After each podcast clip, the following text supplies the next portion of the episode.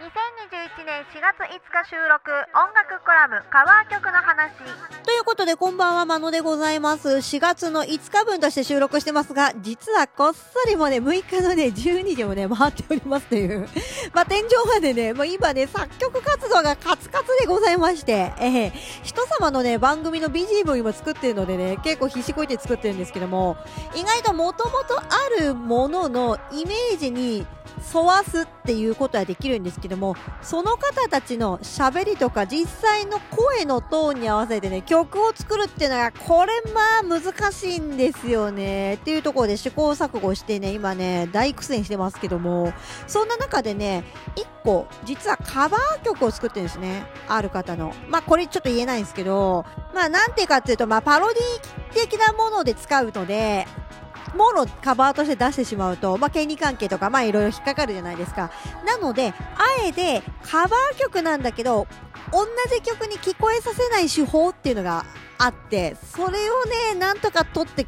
やってはおるんですよね。これ、苦肉の策ね、まあ皆さん大体ね、お察しだと思うんですけど、大体こういう時は、コード進行は変えない、リズムとかビートを変える、まあ、ジャンルを変える。要するにロックのものをカバーしたいときは、ロック以外のテイストの、まあ、リズム持ってくる。で、コード進行は一緒。あと、メロディーも主旋律のこの歌を歌ってるメロディーがあるじゃないですか。あそこもちょごろっと変えるっていう。ただ、そんな感じで意外と違う曲にね、人の耳って錯覚できるんですよ。なんとなく似てるなとは思うんですけどね。そのカバーの曲ですって言われて出されると、ああ、確かにって思うかもしれないですけど、言わなきゃ意外と人の耳ってね、気づかないもんですよ。っていう、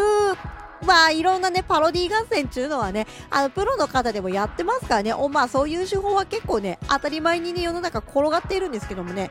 例えば、誰かと誰かの曲、なんか似てるなーっていうことって、時々あるじゃないですか。まあ、耳の錯覚っていうのが大体7割方なんですけど、あとの3割方って、大体コード進行が似ているか、行くようなメロディーが大体似ている。そしてキーが大体同じようなキー使ってるって、なんかね、これが2つぐらいね、条件が同じもの当てはまると、なんか曲、この人の曲とこの人の曲って似てる気がするってなるんですよ。これってこういう原理だったりするんですね。だからね、結構ね、音楽ってね、出尽くしてないようで出尽くしてるんですよ。という私の作曲が進まないがゆえの愚痴でございましたね。すいません。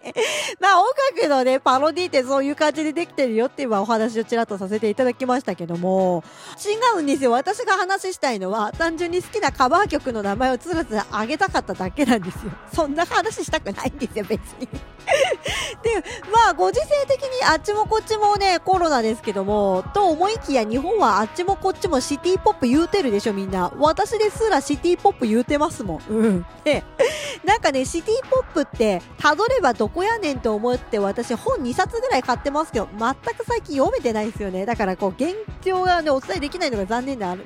感じなんですが、まあなんでね、まあこんなにシティポップ、シティポップ言うてるかっちゅうと、あのーインドネシアのね、要はアジア圏のシンガーソングライターの女の子が、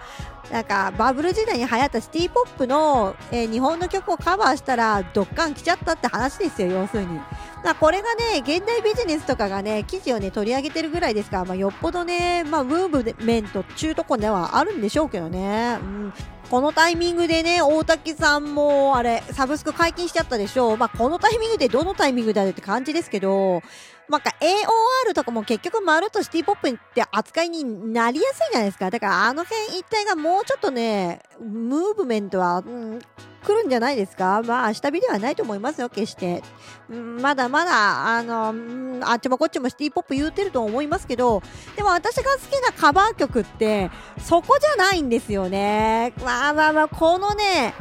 えっと、レイ・ニッチーさんのね、聞きましたけど、まあ、あの、シティポップのゲロ甘なところって言ったらめっちゃ怒られると思うんですけど、あの甘い感じっていうのは、まあ、忠実に再現できてますよね。そして日本語がね、達者でいらっしゃるっていうね、まあ、そこの部分でね、どっかん来てると思うんですけど、私が好きなのはそのゲロ甘な部分のシティポップとかじゃないんですよね。意外とカバーとかになると、やっぱりね、原曲超えてこなきゃって思っちゃう部分ってあるんですよ。でも皆さんも終わりだと思うんで、だから徳永さんとか、あのージャズとかをよくカバーしてるジュズさんとか、あの辺のカバーが売れるっていうのはそういうことなんじゃないかなと思うんですよ。今で言うとあの、エレカシの宮本浩次とか、あの人のね、女性のカバーとかめちゃくちゃ売れてるじゃないですか。あれってそういうことだと思うんですよね。の中で私がね、好きなカバーは、まあ、ベタで申し訳ないですけどね、そして時代を感じて申し訳ないんですが、やっぱフラプラとかじゃないですか？プライドプライドはやっぱりどの曲のカバー聴いても、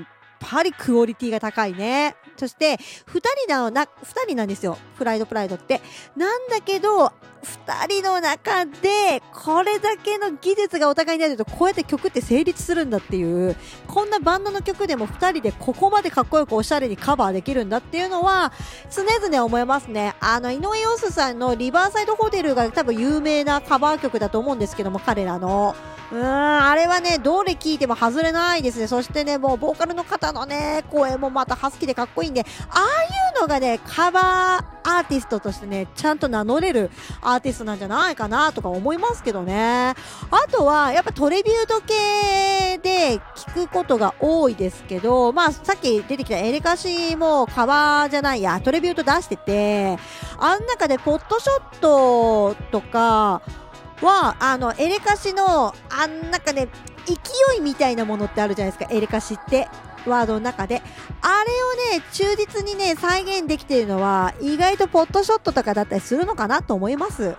あと勢いつながりで言うと、ブルーハーツのね、トリビュートが一時流行ってたじゃないですか。00年代ぐらいかな。00年代後半ぐらいか。あの時に思ったのは、やっぱり2より1が勢いがあって、そして1のトリビュートの中で、ニューロティカがダンスナンバーをやってたんですが、あの勢いはやばかった。ブルーハーツを超えてましたね。さすがパンクバンドだなと思ったし、さすが長年やってるバンドは違うなと思いましたね。で、あの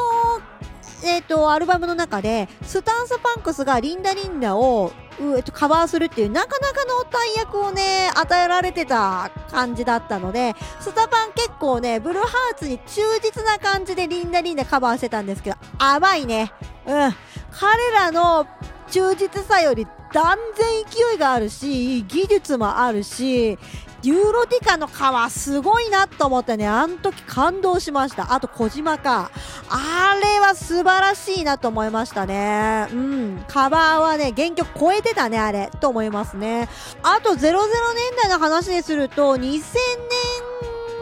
超えたぐらいかなに、ダイブイントゥディズニーってね、ディズニーのね、トレビュートが流行り出したんですよ。その時に火ついたのが、ちょっと火ついてたけど、さらに有名になった BEAT CRUSADERS ですよね。あれはね、ずるかったよね。選曲もずるかったしね。ミッキーマウスクラブマーチなんて超有名な曲やってましたからね。彼らすごい当たりだったなと思いますよ。あとね、何気にね、あのー、そのトリビュートで有名になったバンドって the band apart なんですよ。彼らの技術は、あのー、この When You Wish Upon Star ってあのピノキオの曲あるじゃないですか。星に願いをか。あれに全て技術が詰まってましたね。ああいうのが垣間見れるからトレビュートとかカバーって結構面白いんですよ。なんで皆さんトレビュートとかカバーって意外とそういうとこ注目して聴いていただくと面白いと思うんですが、トレビュートとかって権利関係あるんでなかなかサブスクにないんですよね。だからね、YouTube とかで調べる必要性でちょっと手間は出てきますけど、ディグる価値はかなりあると思いますよ。うん。あとね、エルビス・コステロとかのカバーじゃないや、トレビューとかあれも、あれもかっこいい。ぜひディグってほしいですね。あ、結構喋っちゃいましたね、コラムの割に。すいません、私がついついお熱で。えっ、ー、とね、最後にでももう一個でこれだけ言わせて。あの、00年代って私がまあ高校生とかだったからかもしれないですけど意外とねそのポップなトレビュートアルバムがポンスかポンスか出てたイメージなんですよ。でその中でマジかと思ったのはラモンズのトレビュートが出たんですよ。でこの中で、まあ、彼らの代表作ですね。Do You Remember Rock and Roll Radio これを、なぜかキスがカバーしてるんですよ。これが激アツ。絶対聞